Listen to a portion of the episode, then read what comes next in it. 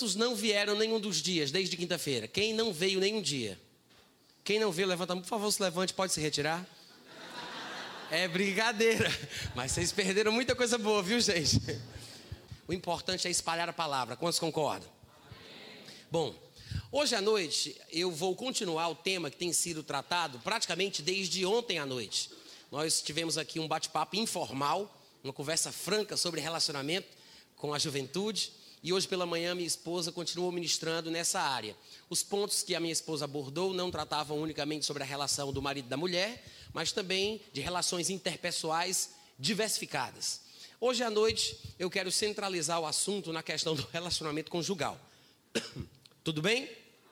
Até para quem não é casado, vai ser útil, porque você vai receber informações importantes, tá?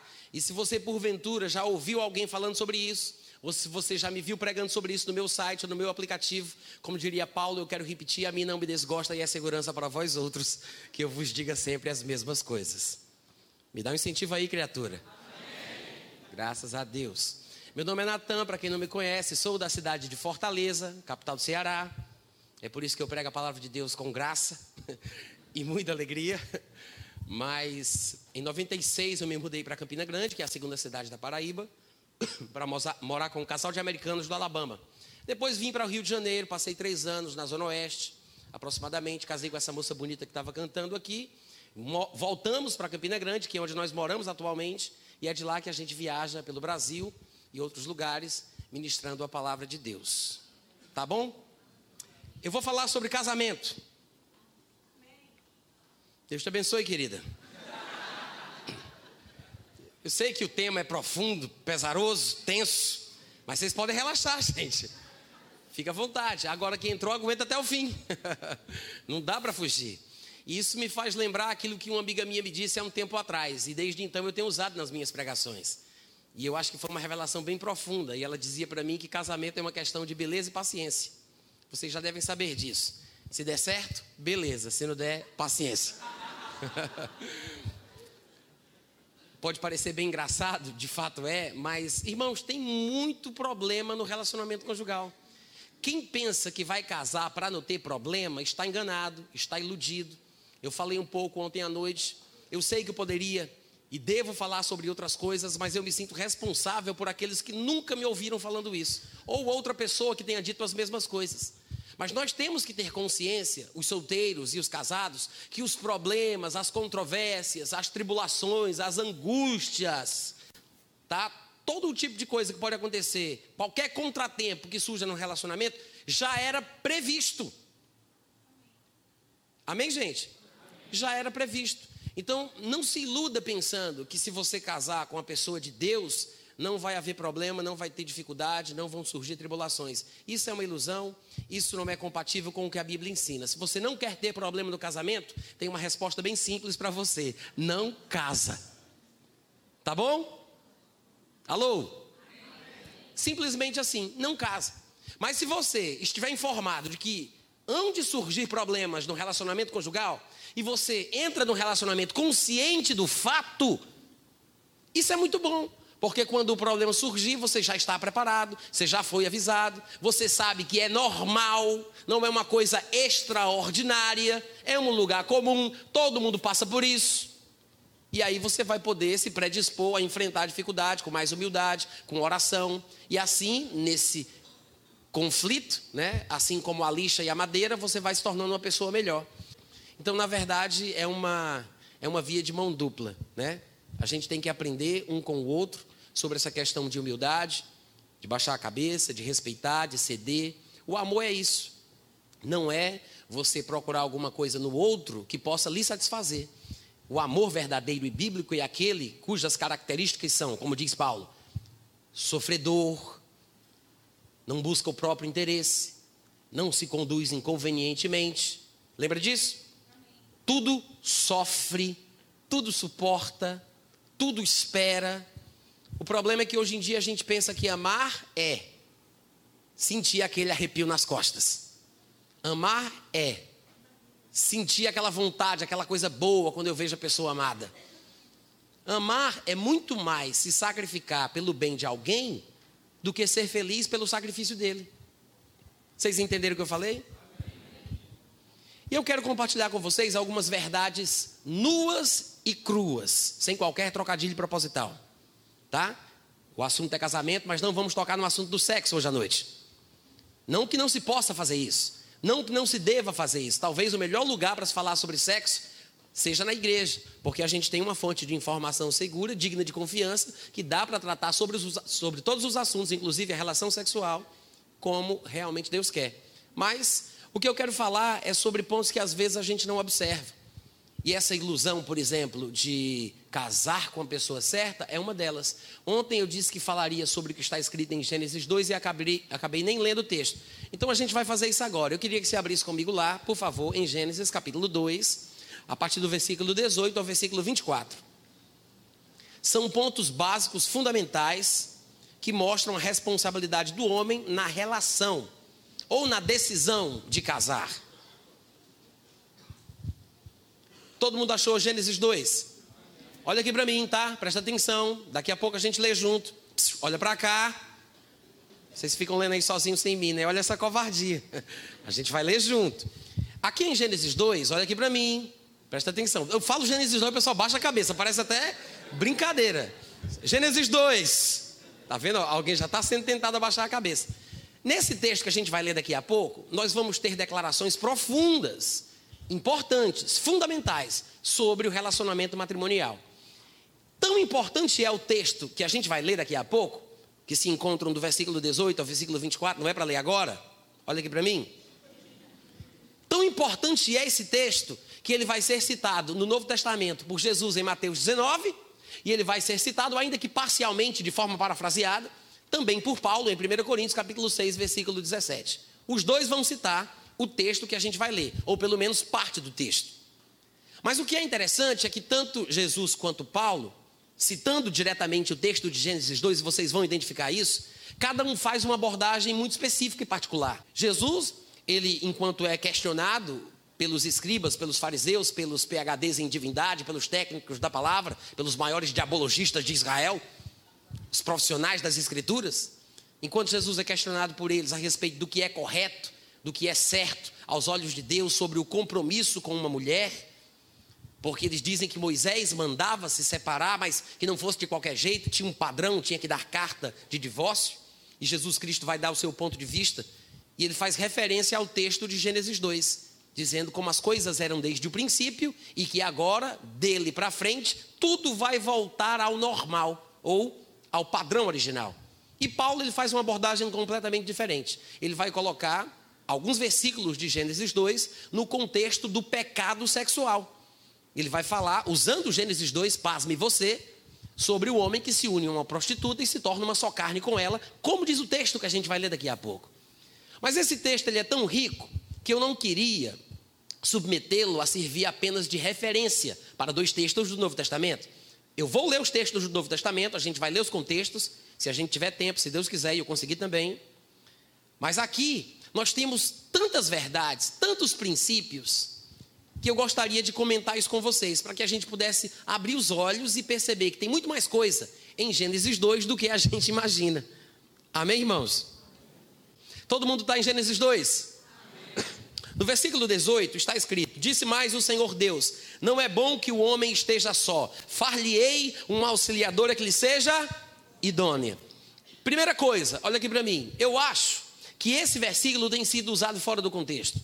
Eu tenho visto muitas pessoas, eu tenho lido livros também, mas eu tenho visto muitas pessoas pregarem, alguns dos meus colegas de trabalho, falando a respeito do casamento em cima do versículo 18 de Gênesis 2, dando a entender, deixando implícito, que Deus não quer, de forma nenhuma, que o ser humano, homem ou mulher, fique sozinho na vida, porque casar é uma dádiva divina que tem que ser recebida por obrigação.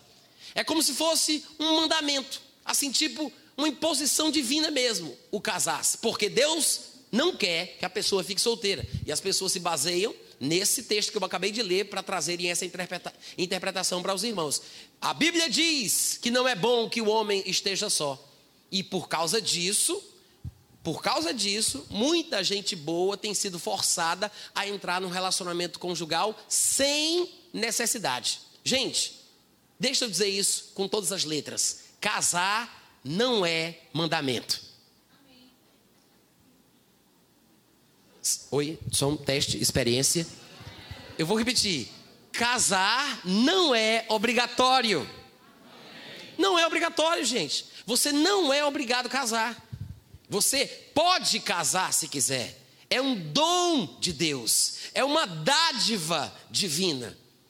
A gente sabe disso porque a Bíblia, considerando-a como revelação progressiva, vai nos mostrar no Novo Testamento, tanto pelo ponto de vista de Paulo, como pelo ponto de vista de Jesus, que é melhor viver solteiro desde que a pessoa viva uma vida pura, uma vida consagrada, uma vida santa. Jesus diz isso em Mateus 19, quando os discípulos se assustam com o que Jesus fala sobre ser casado com uma mulher para o resto da vida. E eles vão dizer: Senhor, se é esta a condição do homem relativamente à sua mulher, é melhor nem casar. Jesus, calma! Calma, porque nem todo mundo consegue viver assim. Agora veja que ele mesmo tinha escolhido não casar. Paulo, que tinha visões de Jesus e foi escolhido por Deus para escrever mais de dois terços dos livros do Novo Testamento, também escolheu não casar. Tanto Jesus como Paulo viviam assim, viviam celibato, mas também pregavam sobre isso, não de forma impositiva, mas sugerindo que se a pessoa conseguir viver isso, é melhor. Então Jesus fala: cuidado com essa ideia de dizer que não é bom casar, porque nem todo homem consegue viver isso. Aí ele fala: tem gente que nasce com essa capacidade, nasce eunuco. Tem outros a quem os homens os fazem tais. Mas tem aqueles que a si mesmos se fazem eunucos por causa do reino de Deus. Qual é a conclusão, qual é o resumo da ópera? Ele diz: quem tiver condição de admitir isto para a sua vida, que admita. É assim que Jesus conclui a conversa. Quem for apto para admitir isso para a sua vida, que admita. Mas ele não impõe. E não é por causa do que ele vive, da experiência que ele tem, que ele diz que todos têm que ser como ele. E isso nos mostra equilíbrio de liderança. Porque o líder não pode obrigar que os outros vivam as escolhas que ele fez para si. Então, Jesus, por mais que tenha escolhido viver assim, por uma questão de dom, por uma questão de chamado, por uma questão pessoal, ele não impôs, ainda que não tenha deixado de dizer, que de fato, se a pessoa quiser fazer isso com a sua própria vida, se ela decidir viver assim, que viva. Quem for apto para admitir isto para a sua vida, disse Jesus, que admita. Nem todos são capazes, mas Jesus deixa em aberto. E como a gente sabe, ao longo de todo o capítulo 7 de 1 Coríntios, Paulo incessavelmente repete vez após vez, com expressões diferentes, ele repete vez após vez, dizendo que realmente é melhor viver solteiro do que casado. E em cada uma das declarações que ele faz, ele explica por quê. Sempre ele dá uma razão e razões diferentes. E ele acumula ali vários argumentos do porquê é melhor o homem viver solteiro. Desde que, ele diz lá, alguns pré-requisitos são estabelecidos, desde que a pessoa vive em santidade, vive em pureza. Os irmãos, é viva em pureza, não é viva em impureza, não. Porque hoje em dia a gente não pode dar lugar nem ao diabo nem aos irmãos, né? Tem que ter muito cuidado com isso. Desde que a pessoa viva de uma forma santa, de uma forma pura, que ela tenha controle sobre os seus desejos, é isso que Paulo diz. Porque é muito melhor viver solteiro do que viver casado. Agora, é melhor viver casado do que viver abrasado. É isso que Paulo fala. Então, a gente pode admitir que, de fato, a interpretação de que Deus não quer que uma pessoa viva solteira, que o casamento é mandatório, é obrigatório, é uma imposição divina, essa interpretação só pode estar equivocada, porque o próprio Jesus teria ficado de fora desse mandamento, e o próprio Paulo, um dos grandes homens de Deus que a gente admira, também tinha sido desobediente. Se fosse impositivo, se fosse mandatório. Quantos estão entendendo o que eu estou falando? Além disso, nem Jesus em Mateus 19, nem Paulo em 1 Coríntios capítulo 7 deveriam, por qualquer tipo de argumento, estimular a solteirice. Vamos lá, gente, estou pregando muito bem à noite. Cadê os amigos, aleluia? Em 1 Timóteo capítulo 4, no versículo 1, vocês devem lembrar, Paulo diz: o Espírito Santo afirma expressamente que nos últimos tempos alguns apostatarão da fé por darem ouvidos a espíritos enganadores, a ensinos de demônios, pela hipocrisia dos homens que falam mentiras. E ele vai dizer quais são as coisas que estes homens hipócritas inspirados por Satanás vão ensinar. Entre as coisas que ele menciona está a abstinência de alimentos e o celibato obrigatório. Vocês lembram disso? Ele fala: pessoas obrigarão os outros, líderes imporão sobre os seus subalternos, que não podem comer certas coisas e que não devem se casar, proibirão o casamento. E ele diz, depois no argumento do contexto, ele diz que na verdade são coisas, tanto os alimentos como o casamento, são coisas que Deus criou para serem recebidos com ações de graça, porque tudo que Deus criou é aceitável e recebido com oração é santificado pela palavra. Falando do casamento, falando do alimento. Às vezes as pessoas se concentram apenas no alimento, mas não percebem que o contexto envolve os dois conceitos, as duas coisas, tanto o casamento como o alimento. Agora, o que é que eu quero pensar de 1 Timóteo capítulo 4? É que Paulo diz claramente: é proibido proibir. Ou seja, se alguém quiser casar, ainda que ele mesmo sugira que ficar solteiro é melhor, ele diz: se alguém proibir o outro de casar, ele está de alguma forma debaixo de influência demoníaca, diabólica. Então é proibido proibir. Amém, gente? Amém. O que é que isso nos mostra? A interpretação correta e saudável da Bíblia em relação à decisão para se entrar no matrimônio, a verdade bíblica a respeito do assunto, não é nenhuma coisa nem outra. Ou seja, não posso impor às pessoas este julgo e esta obrigação.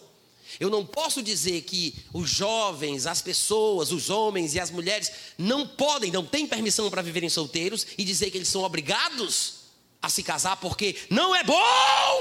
Oh, manto, terra, não é bom. Já vi isso por aí. Não é bom que o homem viva solteiro. Não se pode impor o casamento, mas acabamos de lembrar de 1 Timóteo capítulo 4 que não se pode proibir. Amém, gente? Não se pode obrigar, não se pode, não se pode. Aqui é proibir. Vai. Não se pode. Não se pode não se pode. Não se pode obrigar. Amém? Isso quer dizer o quê? A vida cristã deve ser vivida em equilíbrio. Essa é a palavra-chave do cristianismo. A vida cristã é uma vida vivida em equilíbrio. Você vai ver as máximas do Evangelho e você percebe isso. O próprio Senhor Jesus disse: a Deus que é de Deus, a César que é de César. Paulo diria: meninos da malícia, adultos do entendimento. Jesus disse: mansos como pombas, prudentes como serpentes. Equilíbrio, uma vida equilibrada. Então não se pode, nessa área também, como em todas as outras, se você tiver um pouco de atenção e não fizer apenas uma leitura superficial das Escrituras, mas você vai ver que em todas as áreas, inclusive no relacionamento, no matrimônio, o equilíbrio é importante para se entender o que realmente Deus diz sobre o assunto. Afinal de contas, e o que é que o texto significa? Né? O que é que o texto quer dizer quando fala não é bom que o homem esteja só? A lei áurea de interpretação de texto é considerar o contexto, porque todo texto sem contexto vira pretexto para todo tipo de coisa. Vocês podem repetir? Não, vamos lá, gente. Todo texto sem contexto vira pretexto. Aí o resto da frase vocês falam do jeito que vocês quiserem. O importante é lembrar que o texto não pode ficar sem contexto. Porque o texto, sem o contexto, vai virar pretexto para qualquer mentira, para qualquer engano, para qualquer tipo de coisa. O qual é o contexto? Estamos em Gênesis, o livro dos princípios, né? É o início de tudo, capítulo 2. Então, no começo de tudo, veja que é o começo de todas as coisas. E você já deve ter percebido isso, as narrativas são repetidas. E as narrativas, por exemplo, da criação do homem ou da criação da mulher, quando elas aparecem, não são necessariamente o momento exato em que Deus está criando o homem ou criando a mulher. Não é porque aparecem duas narrativas de um mesmo episódio que Deus criou o homem duas vezes. Entendeu, gente? Então, às vezes ele fala uma coisa, como lá em Gênesis capítulo 1, quando ele cria o homem, depois ele vai falar de novo sobre alguns detalhes, algumas outras coisas que ele não diz. Essas narrativas repetitivas não são indícios de duas criações. É apenas uma forma de falar a mesma coisa de uma forma diferente. É um outro relatório, é um outro comentário. Aqui onde nós, nós estamos, no versículo 18, você deve ter percebido, ele está falando sobre a criação dos animais. No versículo 19 está, está escrito assim: Havendo, pois, o Senhor Deus formado da terra todos os animais do campo e todas as aves dos céus, trouxe-os ao homem para ver como este lhe chamaria, e o nome que o homem desse a todos os seres viventes, este seria o nome deles. Ele está falando sobre o princípio das coisas. E até aqui, como a gente já sabe, a mulher não tinha sido criada. No entanto, os animais já. Então, tinha os animais, e a gente sabe que o homem veio depois, e tinha o homem, Adão. A mulher ainda não tinha sido criada. Só que o que é curioso é que a Bíblia diz que Deus trouxe os animais ao homem para ver como o homem lhes chamaria. E o nome que o homem desse, este seria o nome deles. E o homem passa em revista a todos os animais, diz no versículo 20, que o homem deu nome a todos os animais domésticos, às aves dos céus, a todos os animais selvagens. Para o homem, todavia, em meio à revista que ele fez, em meio à revista que ele fez entre os animais, todavia não se achava uma auxiliadora que lhe fosse idônea.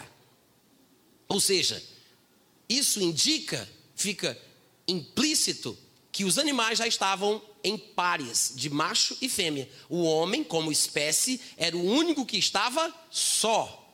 É nesse sentido, quando a Bíblia diz que não é bom que o homem esteja só. Então o homem passa em revista aos animais e não acha entre as fêmeas dos animais, obviamente, uma auxiliadora que lhe seja idônea, mas havia macho e fêmea entre os animais. Deus criou os animais de uma só vez e quando os criou, criou como nós os conhecemos hoje, machos e fêmeas. Quando o homem vai ver os animais, eles já tinham sido criados e já tinha macho e fêmea. Então o homem olha os animais e não acha, como diz o texto, uma que lhe fosse compatível. Vocês podem dizer amém, pelo amor de Deus? Ele não acha entre os animais uma que lhe seja compatível. Então, o que é que acontece? Aí nós poderíamos repetir, para fazer mais sentido no contexto, o versículo 18. Não é bom que o homem esteja só. Far-lhe-ei uma auxiliadora que lhe seja idônea. Ou seja, entre os animais não havia compatibilidade para o homem. O homem estava só em sua espécie. Então, quando Deus diz não é bom que o homem esteja só, é nesse sentido. Então, versículo 21, o Senhor Deus fez cair pesado sono sobre o homem, primeira anestesia geral da história. Ele adormeceu, tomou uma das suas costelas, fechou o lugar com carne. E a costela que o Senhor Deus tomara ao homem, transformou-a numa mulher e lhe a trouxe. E o homem disse: Rostore Rambalramanaya. Ele disse: Esta, afinal, é osso dos meus ossos, é carne da minha carne. Chamar-se-á varoa, porquanto do varão foi tomada. Gente, vocês perceberam nos textos que nós lemos anteriormente que o homem passou em revista aos animais? mas ele não achou uma auxiliadora que lhe fosse idônea. Mas o homem estava olhando os animais para dar nome a eles. E o nome que ele desse, este seria o nome de cada um. Mas ele não achou uma auxiliadora idônea. Então ele não proferiu tais palavras que acabamos de ler. Quando ele olha para a mulher, aí ele fala o que deveria ser dito para uma auxiliadora idônea. E eu quero lembrar que se a mulher no relacionamento com o homem, é chamada por Deus, pelas Escrituras, de auxiliadora idônea, isso significa que o homem precisa de auxílio. É, não precisa exagerar também, querida. auxiliadora idônea. Quer dizer o quê? A mulher é capaz, é perita, é habilitada na ajuda. Eu sei que alguns homens não vão gostar disso, mas isso mostra que você que é casado precisa de ajuda profissional. Amém, gente? Amém. Todo homem casado pode ser o cabeça que for, mas a mulher continua sendo o pescoço. Porque faz parte do corpo, né? É a própria carne. Está ali junto contigo. Alguém poderia dizer, mas eu sou o sacerdote do lar, eu sou aquele que manda, eu sou o que determina, eu sou aquele. Deixa eu dizer um negócio. Gente, quando a Bíblia fala que o homem é o cabeça, não significa que ele tem que controlar, manipular, dominar, mandar na mulher ainda que exista realmente uma hierarquia, é porque Deus não é Deus de confusão. E todo tipo de coisa com duas cabeças é monstro. é só por isso. Entendeu? Não quer dizer que o homem não precise de ajuda, que não exista uma auxiliadora, que ela não seja idônea para isso. Quantas mulheres podem dar um grito de aleluia? aleluia? Não se empolgue tanto, viu? Não é auxiliadora idona, é idônea. Que as mulheres às vezes se empolgam e já começam já, né? Querer mandar no marido, controlar o marido. Cada coisa no seu devido lugar. Digam amém. amém. Agora, no versículo 19, tem uma coisa importante que a gente não pode deixar de falar. Ele diz: Havendo, pois, o Senhor Deus formado da terra todos os animais do campo e todas as aves dos céus, trouxe-os ao homem. Deus trouxe os animais ao homem. Continua o versículo aí para mim. Peraí, peraí, calma, peraí, peraí. Deus trouxe os animais ao homem. Para o quê? Gente, pode parecer simples, pode parecer ridículo para alguns, mas isso me diz muita coisa. Deus trouxe os animais ao homem para ver o que é que o homem faria. Deus trouxe os animais para ver. Não era Deus quem faria alguma coisa. Naquele momento específico, não seria Deus o protagonista. O homem, com a capacidade moral que Deus lhe deu, com esta mesma característica da natureza divina, porque o homem tinha sido feito à imagem e semelhança de Deus, numa possível melhor tradução, uma duplicata em espécie da mesma categoria do Criador. Não é à toa que Deus, ou que a Bíblia diga, que Deus trouxe os animais ao homem para ver, para ver o que o homem faria. Sabe por que eu quero salientar isso? Porque nós temos a tendência de jogar tudo nas mãos de Deus. Toda batata crente que a gente pega, Batata quente, batata crente, não vai dar no mesmo. A gente joga na mão de Deus. Já percebeu isso? Né? Não, é porque eu vou casar, mas eu estou esperando em Deus. Eu não estou falando de vocês, não, gente. Pode relaxar. Mas tem gente que faz isso, não faz? Tem ou não tem? Os primos de vocês, os amigos de vocês. Não estou falando de vocês.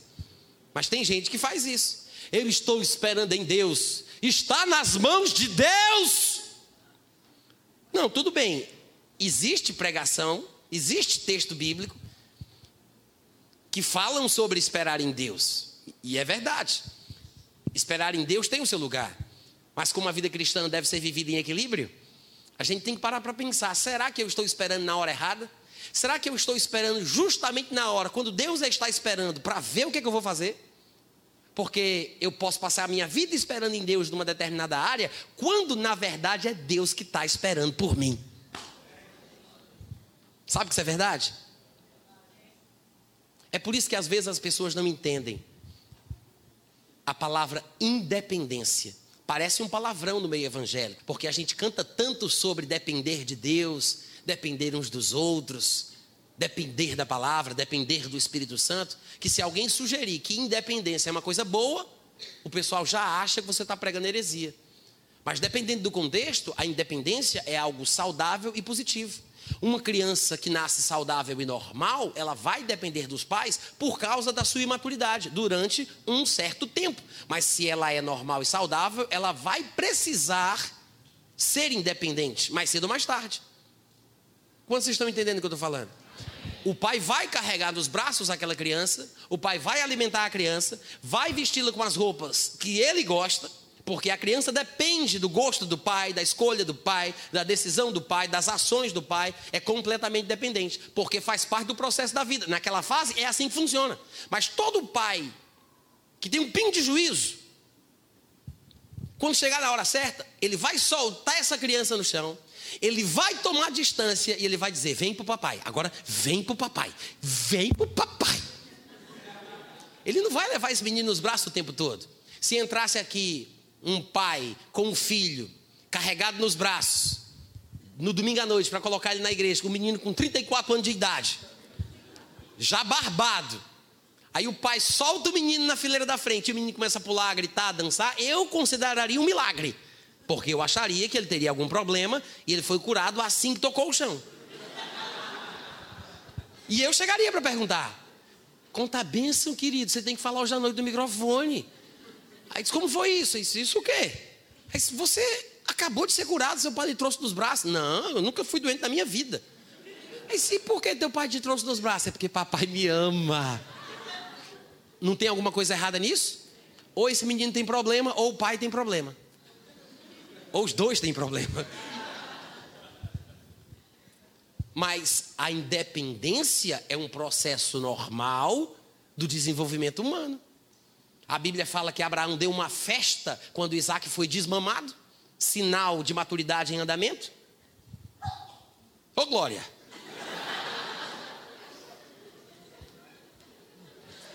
Amém, gente?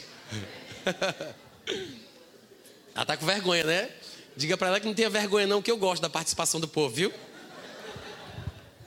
Três espirros por noite é o que eu permito.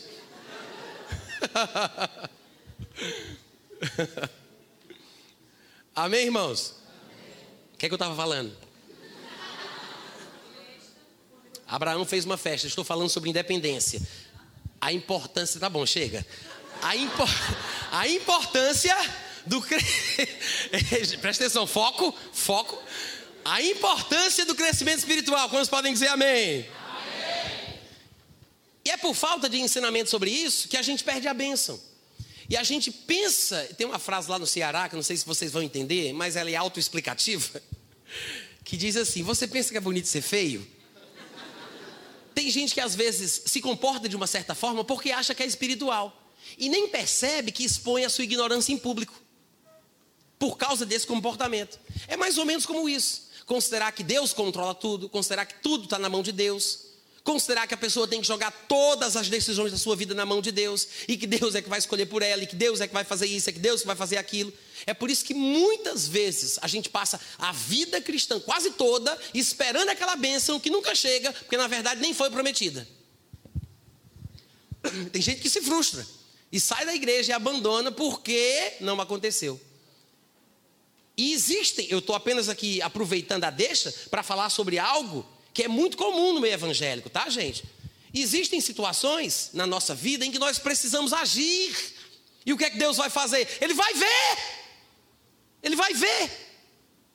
O que é que o homem vai fazer?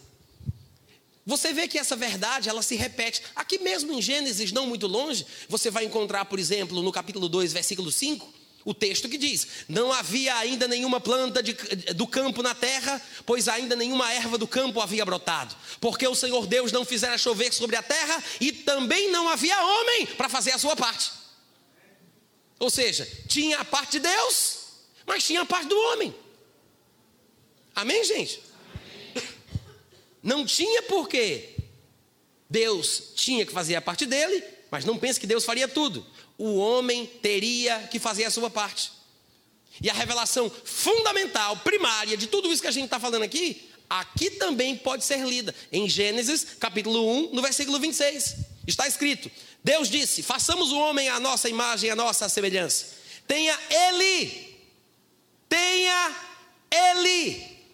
Veja o que Deus disse: tenha ele. Vocês podem repetir isso, gente, para não me sentir ridículo falando sozinho? Vamos lá, como é que é? Ele quem? O homem. Deus disse: façamos o homem como nós. Se é como nós, então ele vai ter um elemento criativo em si. Ele vai ter uma capacidade natural, característica ao filho de Deus. É por isso que Adão, na genealogia de Jesus, é considerado como filho de Deus, porque filho de peixe, peixinho é. Deus é o Criador e o homem trouxe em si, pela vontade divina, este elemento criativo a capacidade que Deus colocou no homem, lhe fazia, lhe fez ser capaz de dominar. É por isso que ele diz: tenha ele. Ele não disse, Deus não disse, eu dominarei através do homem. Façamos o homem como nós e assumamos a frente. Ele não disse isso. Façamos o homem como nós e depois a gente resolve o resto. Ele disse: é como nós? Domina. Alô? Tenha ele domínio sobre os peixes, sobre as aves, sobre os animais, sobre toda a terra. Olhe que eu li apenas três versículos, mas não são os únicos, que falam sobre a capacidade humana, a responsabilidade humana e também a fé de Deus no ser humano para fazer o que o homem deve e pode fazer. E, e em meio a tudo isso está, gente, a, a decisão de casar. A escolha de casar ou não casar. E a pessoa com quem você vai casar. Alguém poderia dizer assim: ah, mas eu acho que aí tem um ponto aí, porque, ó, peraí. Esse negócio de escolher aí, não sei, porque Deus trouxe a mulher para Adão, né? Foi Deus que trouxe a mulher, não foi Adão que escolheu. Gente, nós estamos no começo de tudo, né? Tem que ter uma mulher para ele, para o negócio começar. Como é que você queria que fosse? Não, é o começo de tudo. Então Deus realmente cria a mulher para o homem. Agora, isso não significa que o homem deva. uma vez eu ouvi até uma pregação sobre isso. E, obviamente, que eu não concordo, mas o pregador falava que esse texto mostrava que toda pessoa que pretende se casar deve se casar com aquela pessoa que Deus criou para ela. E a pessoa disse: Você observou que Deus criou o homem do pó da terra e depois soprou nas suas narinas e o homem passou a ser alma vivente? Mas que quando ele cria a Eva, ele não diz nada sobre ter soprado na narina dela? Sobre a mulher ter recebido esse sopro divino? Aí eu fiquei olhando para aqui e disse: Onde é que ele vai chegar? Aí ele falou: Isso significa que o homem é aquele espírito que vem de Deus, mas a mulher é aquele espírito que estava dentro do espírito do homem que está por aí perambulando e que um dia voltará a se encontrar com ele e os dois serão um mais uma vez. Ou seja, saiu do homem, aí vai voltar para o homem. É aquela versão da alma gêmea evangélica, esse tipo de mensagem. Primeiro, o relacionamento matrimonial não é. Eu sei que alguns podem até me entender errado, eu vou correr esse risco, mas o relacionamento matrimonial, ele não é, primeiramente, um relacionamento espiritual. Claro, vou repetir aquilo que eu disse ontem: ninguém é louco de se casar com uma pessoa que não é nascida de novo. Um crente não vai se aventurar, ou pelo menos não deveria, de se casar com uma pessoa que não nasceu de novo, porque afinal de contas, que comunhão há entre a luz e as trevas, entre o santuário de Deus e o templo dos ídolos, entre Cristo e o maligno. E se você casa com uma pessoa que é do mundo, que não nasceu de novo, você vai ter problema com o seu sogro. É incompatível. Ah, mas eu conheço um casal que namorou, ela não era crente ou ele não era crente e virou pastor. Gente, tudo pode acontecer. Pode ser que dê certo. O homem pode virar pastor e pode virar gay. É, a vida é assim mesmo, gente. Estou falando da vida como ela é. É a mais pura verdade. Eu conheço os dois tipos de história. Então você não pode se aventurar por causa de alguém que teve a sorte de dar certo. Você não pode fazer isso. Então é precipitação querer se casar com alguém que nem sequer nasceu de novo. É perigoso, é arriscado. Agora, o relacionamento conjugal é primariamente uma coisa física, carnal. E é isso que às vezes as pessoas não entendem. O que eu quero dizer com isso é que a união entre o homem e a mulher se dá basicamente no corpo, na carne. Claro que é bom que seja nascido de novo, os dois sejam nascidos de novo, e é bom que exista alguma compatibilidade intelectual e emocional, obviamente. E toda pessoa tem que ter um pingo de juízo para poder discernir isso. Mas o elemento básico de atração entre os seres é a oposição dos sexos, que é uma diferença básica do corpo. É por isso que Jesus vai dizer: porque Deus os fez macho e fêmea, por esta causa deixam pai e mãe e se unem. A união que ele está falando é a união física e carnal, por causa da anatomia, do encaixe perfeito, a própria biologia por trás da atração. Foi isso que Deus fez. Um homem e uma mulher. E os dois são perfeitos para se encaixarem um no outro fisicamente. É por isso que ele diz que ele pegou o osso de Adão e transformou numa mulher. E quando ele foi falar, ele disse: É osso dos meus ossos, é carne da minha carne.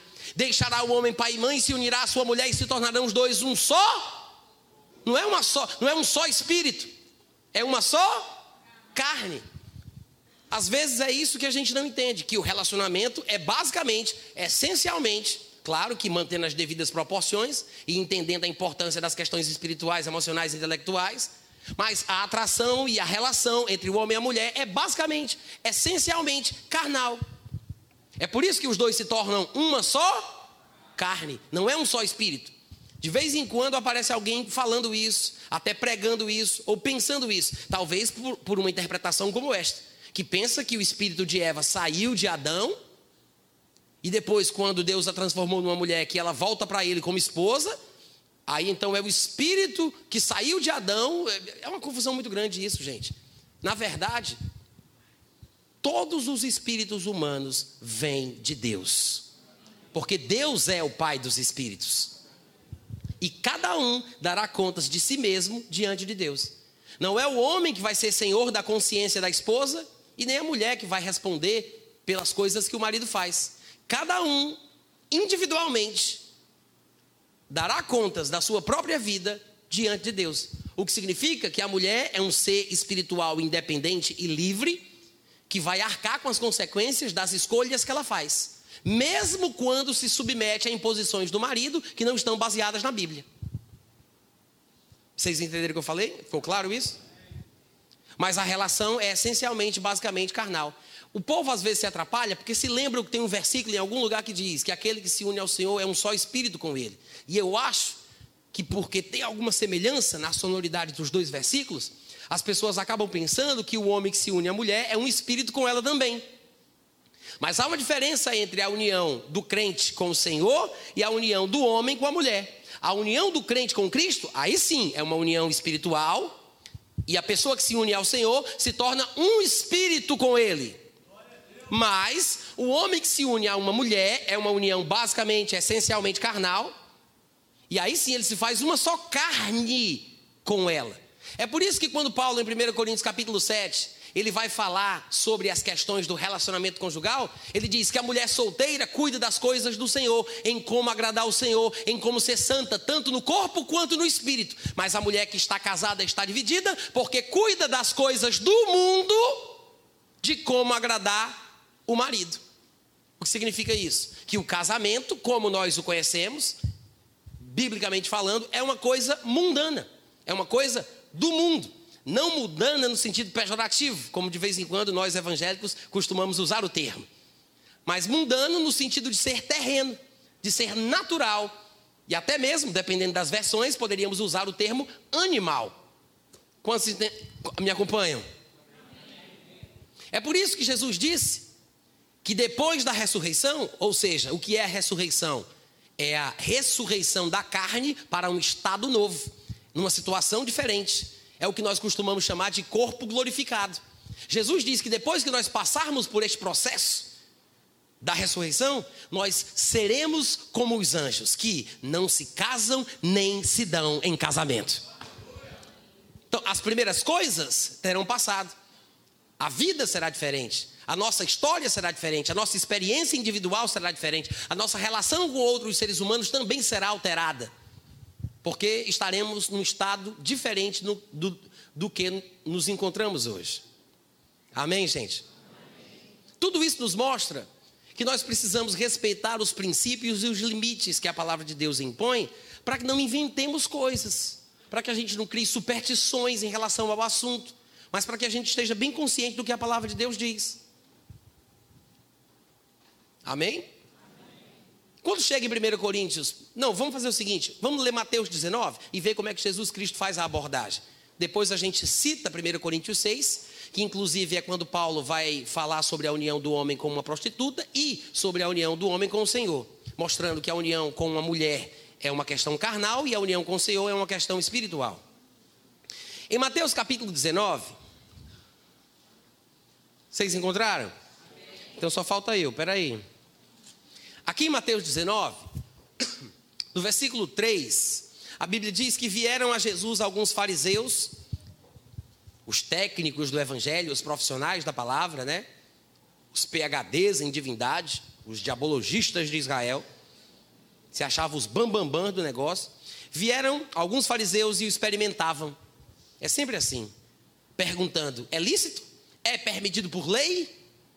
O marido repudiar a sua mulher por qualquer motivo, é lícito, é permitido por lei repudiar a mulher por qualquer motivo? Aí Jesus respondeu: Não tem deslido que o Criador, desde o princípio, os fez homem e mulher? Gente, isso aqui que Jesus está citando se encontra lá em Gênesis capítulo 1, versículo 26, se encontra também em Gênesis 2, nos textos que nós lemos, ele está citando o livro de Gênesis. Ele menciona aqui, de certa forma, Gênesis 1, 27, e no versículo seguinte ele vai fazer uma citação de Gênesis 2, 24. A resposta de Jesus foi: Vocês não leram que o Criador desde o princípio os fez homem e mulher e que disse, por esta causa, porque os fez macho e fêmea, porque os fez com sexos diferentes, opostos, que se encaixam, porque Deus os fez homem e mulher, macho e fêmea, é por esta causa que o homem se une à sua mulher e vira uma só carne com ela. Antes da gente falar um pouco mais sobre isso, veja que Jesus disse, e, e é importante observar, porque parece tão simples que a gente às vezes nem considera. O que é que a gente vê aqui? A gente está vendo aqui um debate teológico. Os fariseus experimentavam Jesus porque achavam que tinham é, uma carta nas mangas. Os fariseus achavam que tinham assim um grande trunfo e chegaram confiantes para experimentar Jesus, achando que ele não teria respostas, que ele ficaria gaguejando, porque provavelmente em outros debates com outros oponentes, no caso talvez os saduceus, eles tinham conseguido se mostrarem superiores na interpretação que eles faziam dos textos de Moisés, que aqui são apenas citados. Eles dizem: Moisés né? Daqui a pouco eles vão dizer. Mas eles queriam saber o que, é que Jesus iria falar. É lícito ou não é? Pode ou não pode? Está dentro da lei ou não está? É permitido ou não é permitido? Só que o que é interessante é que Jesus não só tinha uma resposta que eles não esperavam, como Jesus Cristo identifica a razão da má interpretação deles e que isso sirva de lição para todos nós de uma vez por todas. O que foi que Jesus disse? vocês parecem não estarem lendo a Bíblia. Noutras palavras, foi isso que Jesus falou. Vocês perceberam isso? Jesus olhou para eles assim e disse: Hum, eu acho que vocês não estão lendo muito, não. Eles disseram: É lícito repudiar a mulher por qualquer motivo? E Jesus sabia que Moisés havia dado permissões, feito concessões. Mas Jesus percebe que a falta de interpretação dos fariseus como de qualquer outros, tá, gente? É sempre por falta de consideração de outros textos que falem do mesmo assunto, ainda que de forma levemente diferente. Os fariseus não deveriam ter se firmado tanto nos textos de Moisés e se esquecido dos textos de Gênesis. Jesus precisou relembrar os textos de Gênesis, porque para eles o que parecia importar era unicamente os textos de Moisés. Então Jesus, ele fala: "Vocês não leram, vocês não consideraram, vocês não têm lido".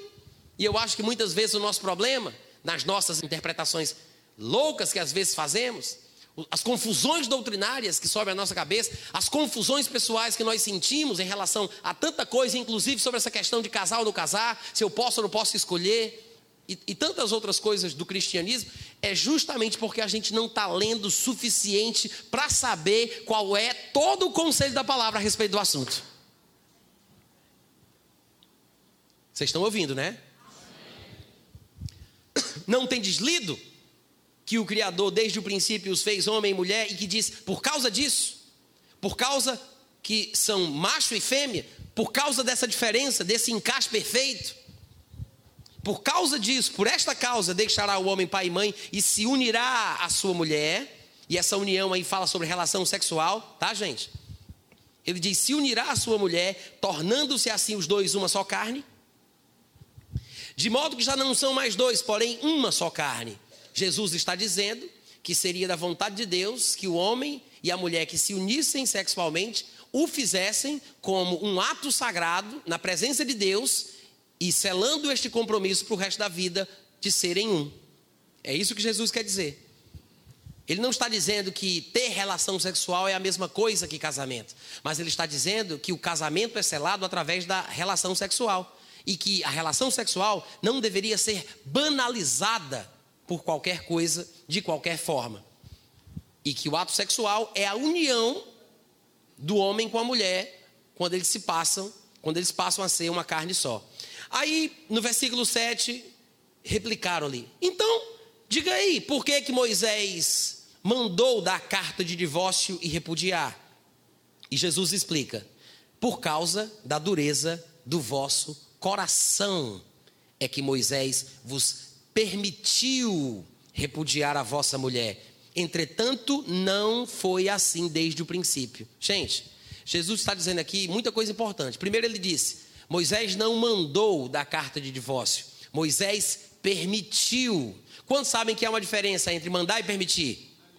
Então Moisés permitiu. Por que Moisés abriu essa concessão naquela época da história, naquela ocasião, de forma pontual, na, naquele período? Por que, que Moisés abriu essa concessão? Ele explica: por causa da dureza do vosso coração, ele vos permitiu fazer isso.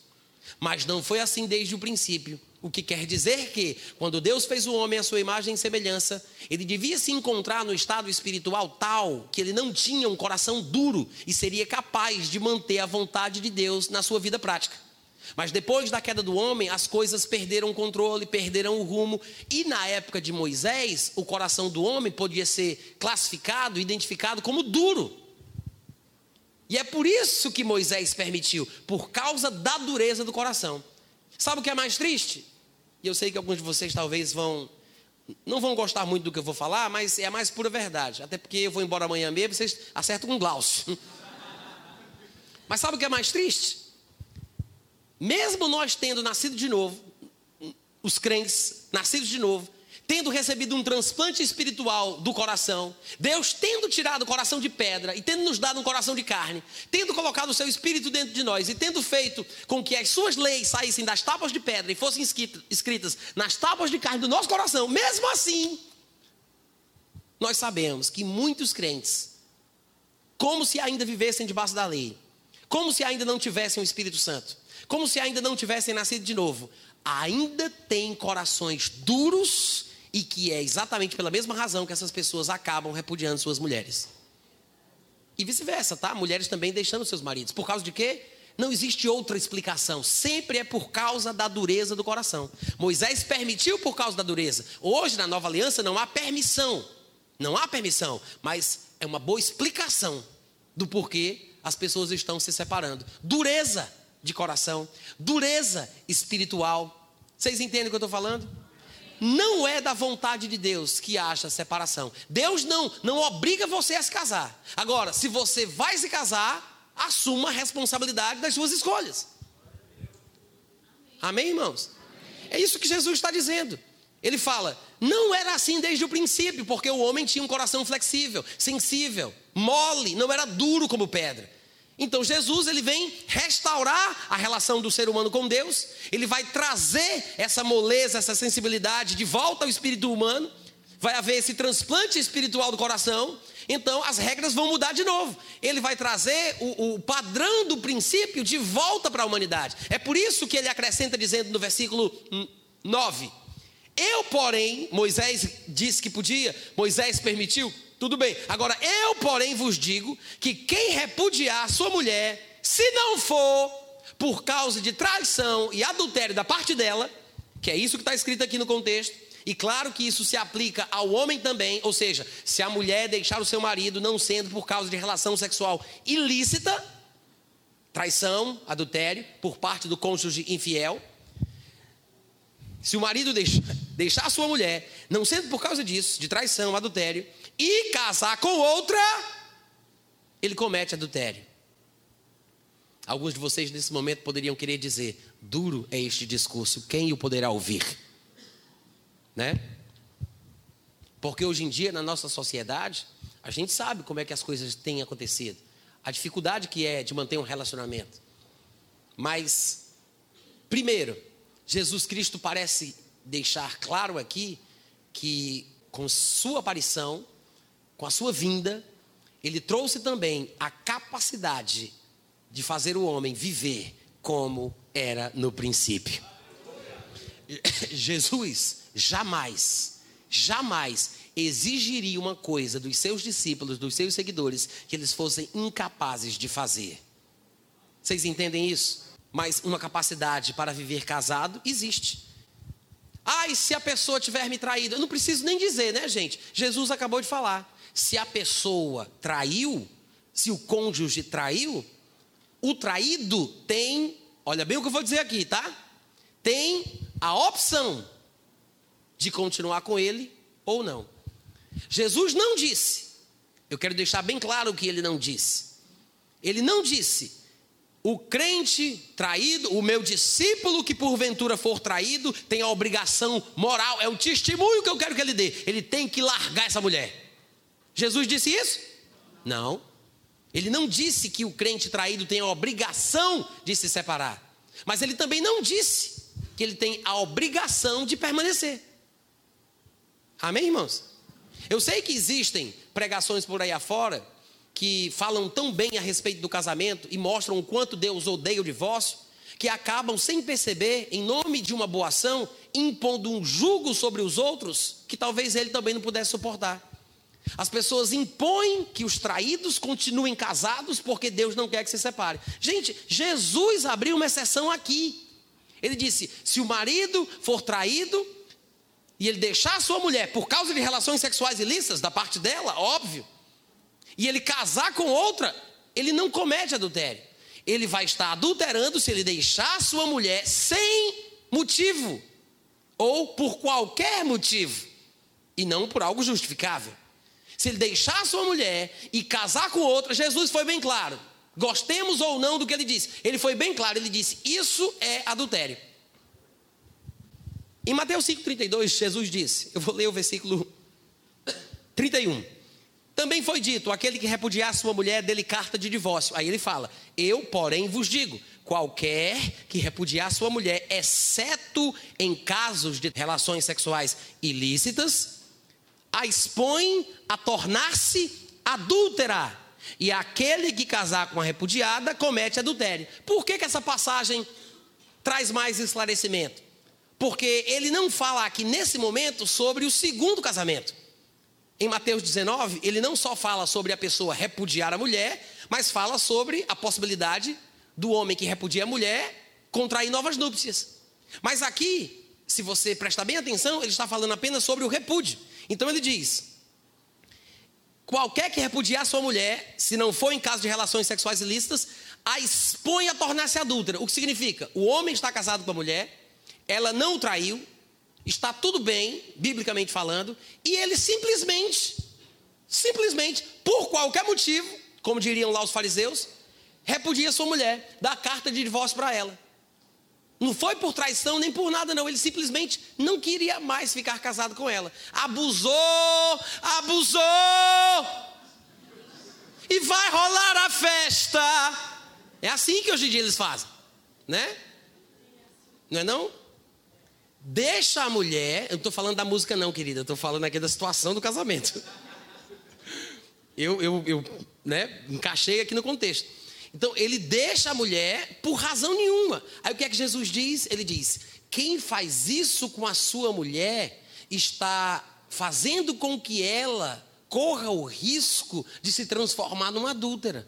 Por quê? Porque se eu já não estou mais casado com ela, se eu sair de casa, se eu abandonei o lar, e eu deixo a minha mulher sozinha, principalmente naquele contexto cultural, onde ela dependia muito do homem, ela precisaria de alguém e provavelmente alguém se aproximaria, e quando ela tivesse essa relação com essa outra pessoa, ela estaria adulterando. Porque para Deus ou para Jesus não justifica simplesmente se separar, porque o homem que se separa da mulher, não sendo por questões sexuais ilícitas, o homem que simplesmente repudia a sua mulher, a expõe a tornar-se adúltera. E aquele que casar com a repudiada também vai estar cometendo adultério. Os irmãos entenderam? Isso ficou claro? Sabe o que é que isso nos mostra? A seriedade com a qual Jesus tratava o assunto. A consideração bíblica a respeito dessa ligação entre o homem e uma mulher. Eu sei que hoje em dia, para nossa cabeça pós-moderna, né, da forma que as coisas acontecem, com os tipos de filmes que a gente vê e esses seriados que passam na televisão, eu acho que a gente acaba passando por uma lavagem cerebral que não nos permite enxergar a motivação divina por trás destas palavras. Irmãos, tem muita dor na separação.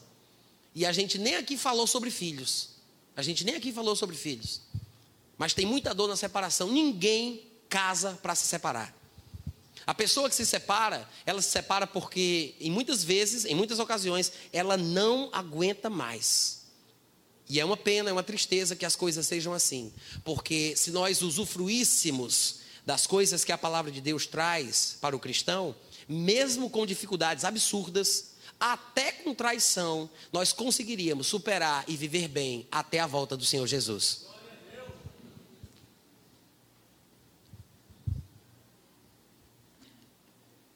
Eu queria abrir com vocês em 1 Coríntios capítulo 6. Vocês podem abrir comigo? Aos que não casaram ainda, eu estou tocando terror de propósito. Por quê? Gente, quantas pessoas nós conhecemos que passaram por isso? Hein? Que estavam na igreja, a menininha solteirinha, o rapazinho solteirinho, aí era tudo muito bonitinho, aí o menino trabalhava com, com a câmera, ajudando na igreja, ia para cima e para baixo, não sei o quê. É tão bonitinho, é tão gente boa, é tão legal. Aí daqui a pouco o menino casa, a menina casa, aí só sofrimento, só tribulação, aí se separa. Quantas, quantas pessoas já conhecemos assim? O homem nasce, cresce, se abestalha, casa. Se a gente cuidar, se prevenir antes, pode ser ruim agora, pode ser duro agora, tá? Eu sei que é difícil ouvir certas coisas. Pode ser duro agora, mas se você parar para prestar atenção, se você ouvir o que eu estou falando, e, e, se você colocar na sua cabecinha de que estamos falando de, ver, de verdades, de, re, de realidades que várias pessoas experimentam, talvez até seu tio, seu pai, sua mãe se separaram, foi uma coisa sofrida, você deve lembrar das brigas que os seus pais tinham. É uma coisa ruim. E tudo depende de nós. O divórcio começa no namoro. Então, a forma que a gente encara o relacionamento vai fazer a diferença mais tarde. A responsabilidade que está nas nossas mãos. Vocês estão me entendendo? Ah, mas eu não queria ficar assim tão assustado, você me deixou apavorado, irmão Natan. Graças a Deus. Graças a Deus. Sabe por quê? que tem gente morrendo afogada? Porque pensa que não vai acontecer nada com ela. Só morre afogado quem sabe nadar. Porque quem não sabe, não é besta de entrar na água. Só morre afogado quem sabe nadar. Metido a besta que vai lá, bonitão, não sei o que, bruf, morre. É por causa do medo, esse instinto de autopreservação divino, que muita gente não morre eletrocutado, porque tem cuidado na hora que vai mexer com energia elétrica. É por causa dessa autopreservação, que é um instinto divino concedido, que a gente não morre atropelado, porque a gente olha para os dois lados, tem cautela. Então, é bom ter receio, ter cautela, parar para pensar e não se precipitar. Amém, gente? Aqui em 1 Coríntios capítulo 6, Paulo está falando sobre o corpo do ser humano, do, do crente, mostrando que o corpo do crente é o templo do Espírito Santo. Ele diz no versículo 15: Vocês não sabem que os vossos corpos são membros de Cristo? Aí ele fala: Eu vou porventura pegar os membros de Cristo e, e transformar os membros de Cristo em membros de meretriz? Absolutamente que não. Aí alguém poderia se perguntar: como assim? Não entendi, Paulo. Aí ele explica: ou oh, vocês vão dizer para mim que vocês não sabem que o homem que se une à prostituta forma, através dessa união sexual, veja, que o homem que se une, sexualmente falando, a uma prostituta, forma um só corpo com ela Lá em Gênesis fala uma só carne, porque corpo e carne são termos intercambiáveis, são termos diferentes para se referir a uma coisa só. Às vezes a palavra carne é usada de forma figurativa e tem algum significado mais abrangente, quando usada de forma figurativa. Mas corpo e carne são a mesma coisa na Bíblia. Então ele diz: Vocês não sabem que pela união sexual, o homem que se une à prostituta, ele faz, forma, torna-se um só corpo, uma só carne com ela, porque, como se diz, ou poderíamos colocar aqui, como está escrito em Gênesis capítulo 2, versículo 24: serão os dois uma só? Serão os dois uma só carne. Agora, aquele que se une ao Senhor é um só espírito com Ele. Amém, irmãos? Então você observa que Paulo ele usa o mesmo versículo de Gênesis 2, que Jesus Cristo também citou lá em Mateus 19, só que agora Paulo usa num contexto diferente, mostrando que a união sexual faz com que aquelas duas pessoas se tornem uma carne só. E que se comportar assim com uma prostituta é usar algo que Deus deu para o nosso benefício, algo saudável que Deus criou para o homem, de uma forma inapropriada. Mas o versículo é o mesmo. Então, quando a Bíblia fala sobre Deus unir, ele não está falando sobre unir Chiquinho com Raimunda, João com Maria, Luiz com Antônia. Amém, gente? Não é isso que a Bíblia está falando. A Bíblia está falando sobre o fato de Deus ter criado macho e fêmea. E por esta causa os dois se unem, tornando uma só carne. Não foi unindo um com outra. Eu quero deixar isso bem claro, porque uma vez eu pregando sobre isso numa igreja, numa situação mais ou menos como essa, depois do culto, um rapaz chegou para mim e disse: Puxa, eu achei interessante o que você falou. Inclusive aquela parte, eu acho que foi o que me chamou mais atenção quando você falou que aquilo que Deus uniu, o homem não deve separar. Aí eu disse: Hum. Aí é porque é o seguinte: eu sou casado há 15, 20 anos. Agora, essa mulher é uma demônia na minha vida. Me perturba, me tira a paz, me azucrina o juízo. Com certeza, essa mulher, eu não era nem crente quando eu casei com ela, com certeza essa mulher não foi Deus que me uniu com ela. Se o que Deus uniu não dá para separar, o que Deus não uniu pode. Esse foi o raciocínio dele. Porque ele pensava que esse versículo dizia que Deus une as pessoas, como tem muita gente no meio cristão que pensa também. Mas não é isso que Jesus estava falando. Ah, mas e se eu for casado com o incrédulo, o que é que eu faço? Ah, mas eu me converti depois. Bom, então tem conselho para você. Em 1 Coríntios, no capítulo 7, eu queria que você abrisse lá. Paulo diz: Todo mundo achou? E eu vou já encerrar, tá, gente? 1 Coríntios, capítulo 7, versículo 10. Ele diz: Aos casados ordeno, não eu, mas o Senhor, que a mulher não, não se separe do seu marido. Por que, que ele diz não eu, mas o Senhor? Olha aqui para mim, presta atenção. Por que, que ele disse isso? Porque o Senhor Jesus tinha deixado bem claro na sua passagem pela terra que os casados que servem a Deus não devem se separar. Provavelmente tinha uma situação particular na igreja de Corinto de uma mulher querendo se separar do seu marido crente.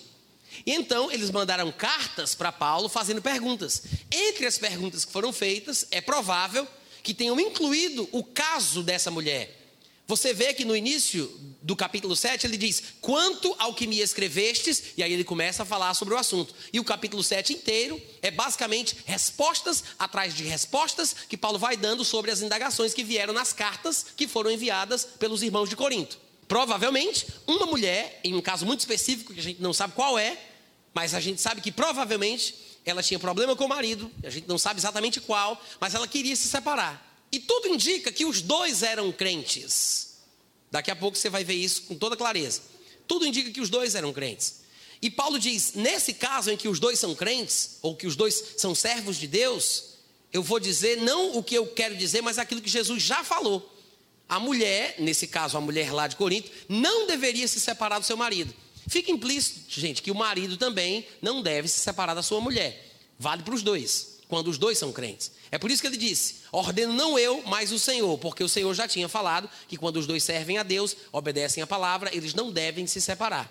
Se, porém, ela vier a separar-se, que não se case, ou se quiser se casar, se case, mas com o mesmo marido. Que se, se quiser se separar, pode até se separar, mas que não se case de novo, ou que se reconcilie com o seu marido e que o marido não se aparte da sua mulher. Agora, aos mais, Paulo fala, aos mais, digo eu, não o Senhor. Se algum irmão tem mulher incrédula e ela consente em morar com ele, não a abandone. E a mulher que tem marido incrédulo e ele consente em viver com ela, não deixe o marido.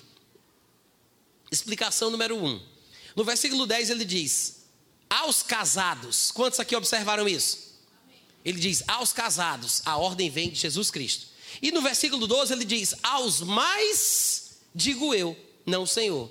Ora, se no 10 ele está falando de casados, quando ele diz aos mais, no versículo 12, o que é que parece sugerir? Parece.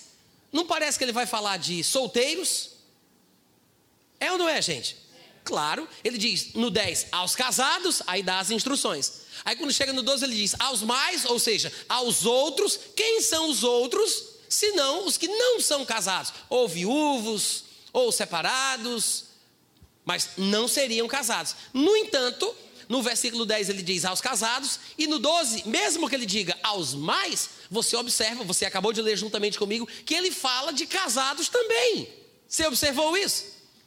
Ele não fala de solteiros, não fala de viúvos, não fala de desquitados. Ele fala de casados também. Ele diz: Aos mais, digo eu, não, Senhor, que se algum irmão tem mulher incrédula e se a mulher tem marido incrédulo, ou seja, ele está falando com casados no versículo 10, ele está falando com casados no versículo 12.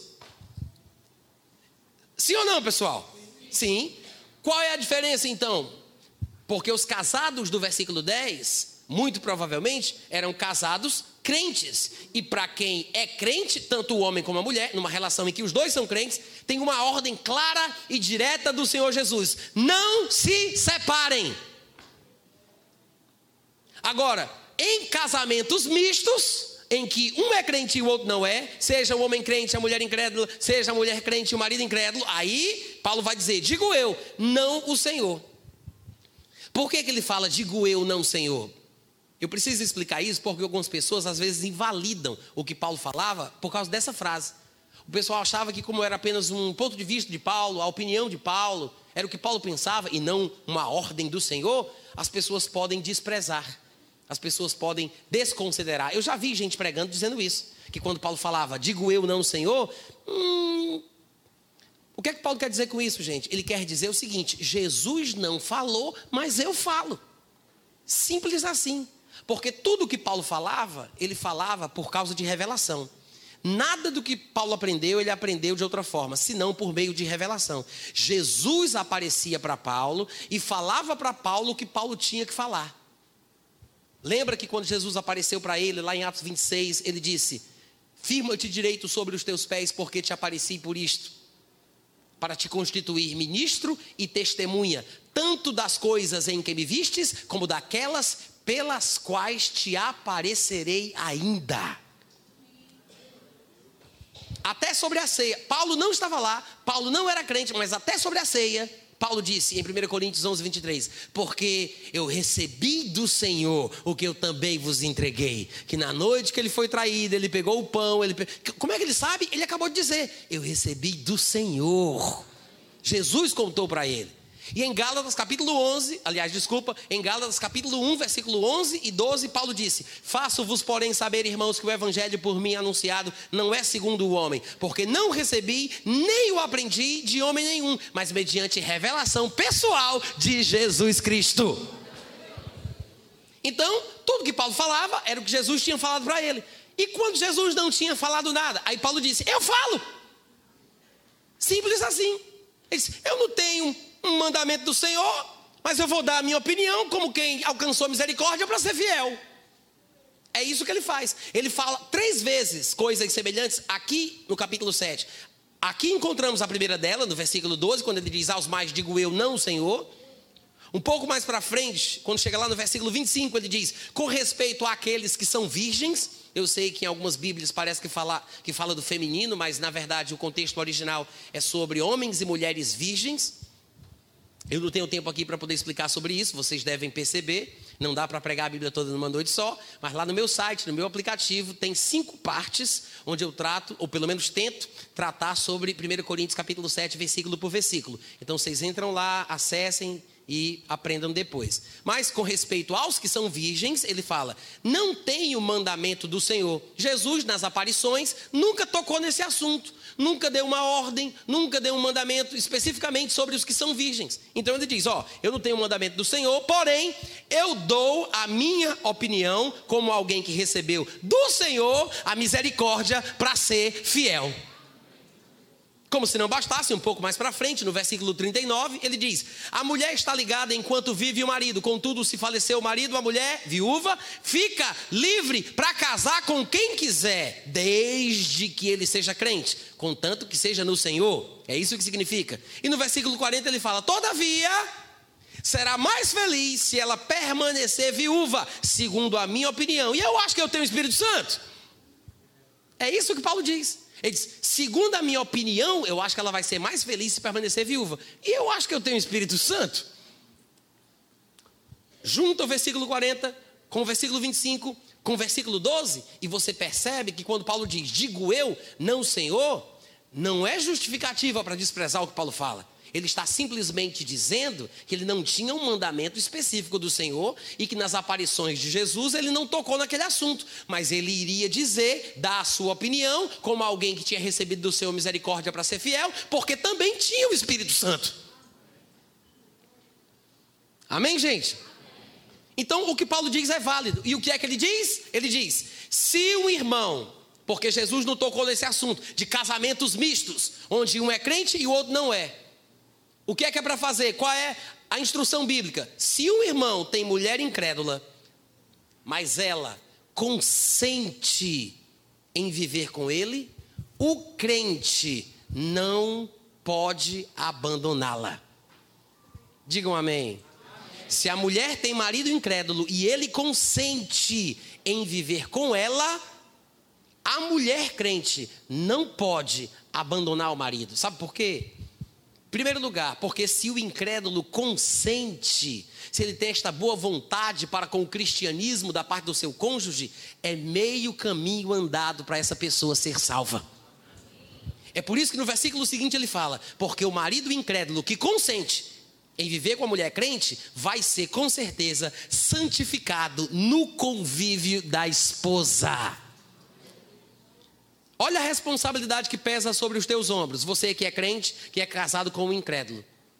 Porque se ele consente em morar com você, esse, esse é o caso, você tem tudo nas mãos para conseguir ganhar essa pessoa pelo convívio. Não é pelo bate-boca, não é pela discussão, não é esfregando a Bíblia na cara dessa pessoa. O problema é que às vezes a mulher chega na quarta-feira à noite, está lá o homem com o busto de fora, tomando cachaça, fumando cigarro assistindo o jogo, ela já chega logo gritando e baixando: Eita, que o demônio está solto hoje! Eita, que o diabo está no teus coros, miserável!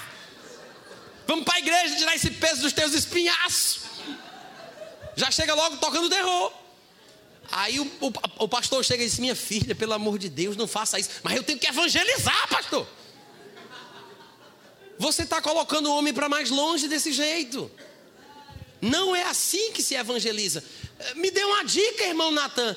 Acabei de ler, criatura. No convívio. No convívio. Está ah, escrito aqui, ó, versículo 14, página 263. Porque o marido incrédulo é santificado no convívio da esposa. Alô? O convívio, o testemunho. Sabe qual é o problema? Às vezes é porque a mulher fala demais. Ela vai para a igreja, ouve umas besteirinhas aqui, já sai achando que é a dona da cocada preta. Acha que a maior arma que ela tem é a língua. Claro que os homens têm as suas culpas também, né? Mas às vezes, falando de mulheres, já que é essa veia que o Espírito Santo me conduz, às vezes o problema é esse, porque fala demais, acha que a maior arma que ela tem é a língua. A mais pura verdade. Não é à toa que a Bíblia diz em 1 Pedro, capítulo 3, versículo 1. Não fui eu que disse isso, tá, gente? Pode jogar essas pedrinhas no chão, fica com raiva de mim se quiser. Quem falou foi Pedro, aquele apóstolo que você diz que tanto ama. 1 Pedro, capítulo 3, versículo 1. Se alguma mulher tem marido incrédulo, não, eu vou até ler, que eu fiquei até tremendo com esse olhar fulminante de vocês. Eu vou até ler. 1 Pedro, capítulo 3, Está escrito assim: mulheres, sede vós igualmente submissas a vosso próprio marido, para que se ele ainda não obedece à palavra, ó, tá vendo aí? Seja o marido ganho sem palavra alguma. Não é sem palavras, não, viu gente? É sem palavra alguma. Como?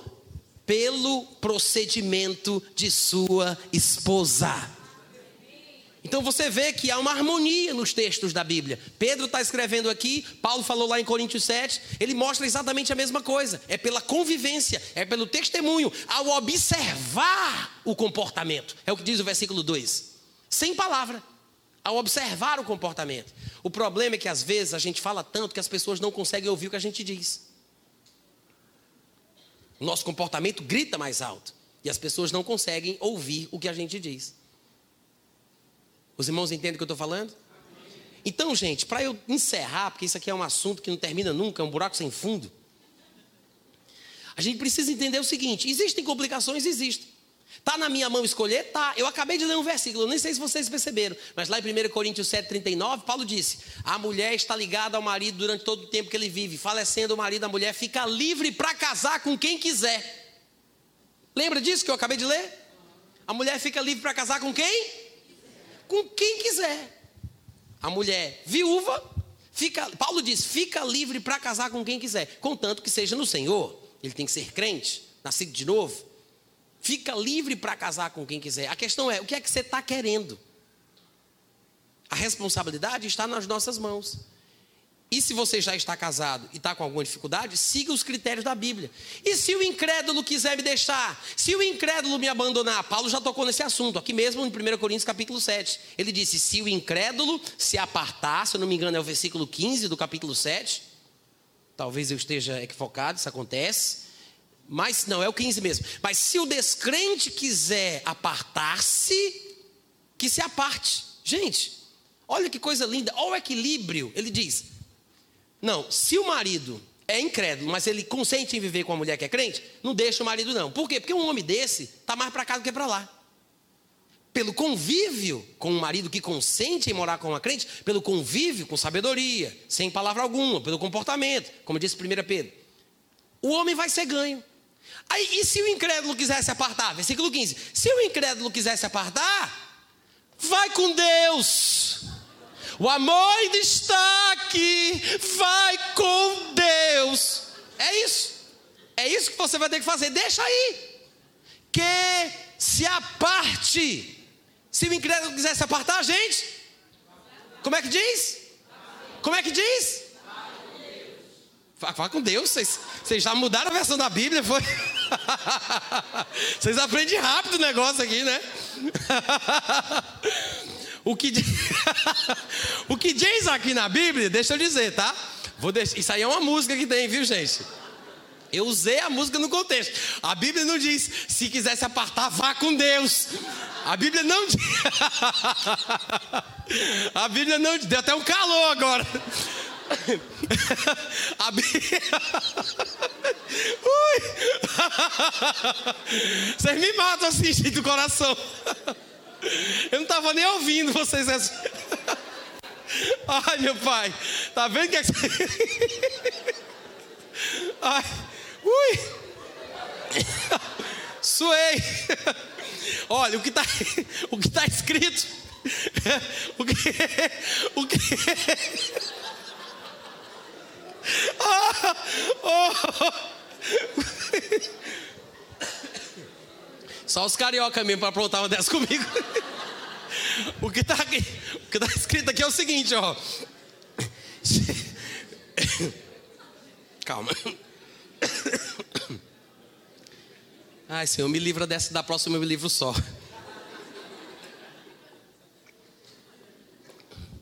Se o, se o descrente que quiser se apartar, que vá com Deus.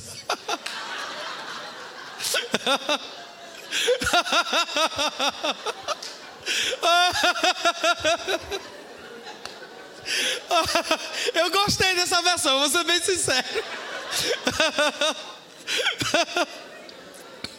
Se, se,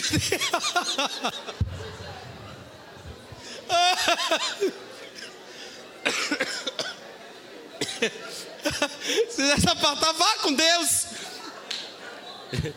que se abaixe.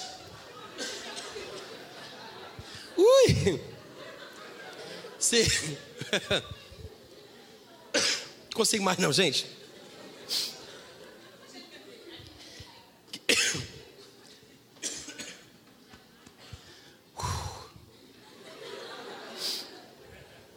Vocês já entenderam, né? Ai. Então. Agora, a mulher não pode criar um inferno na vida do homem para ele se apartar. Entendeu? Não pode fazer isso. Então tem que ter muita cautela.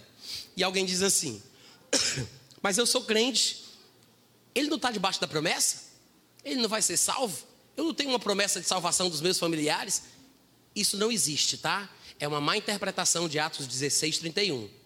Vocês vão ter que pesquisar lá no meu site, tem um vídeo sobre isso. Assiste lá para você compreender. Mas tanto é que não faz sentido que logo na sequência Paulo explica: Acaso de onde sabes, ó mulher, se salvarás o teu marido? Versículo 16. Se ele quer ir embora, deixa ele ir, porque você não pode saber se você vai conseguir salvar o seu marido. Ou como sabes, ó marido, se salvarás a tua esposa. O que é que isso mostra? A mesma coisa de sempre, responsabilidade individual. Cada um dará contas de si mesmo diante de Deus. Lembrai-vos da mulher de Ló, né? Então, são coisas que não podem ser esquecidas. A gente faz o que pode. Faz o que pode. Eu vou conviver, eu vou ter um procedimento correto, pelo meu comportamento, a pessoa que consente em viver comigo há de ser santificada. Então eu tenho que ter cuidado, porque o meu exemplo, o meu comportamento, a minha vida, pode comprometer a salvação de uma pessoa. Não apenas pelo seu casamento, mas também pela alma do seu cônjuge. Dê um bom testemunho, seja um bom cristão, ande em amor, lembrando que o amor é sofredor e é possível que você possa salvar o seu casamento e ser uma bênção em nome de Jesus. Amém. Amém. Vocês aprenderam alguma coisa? Amém.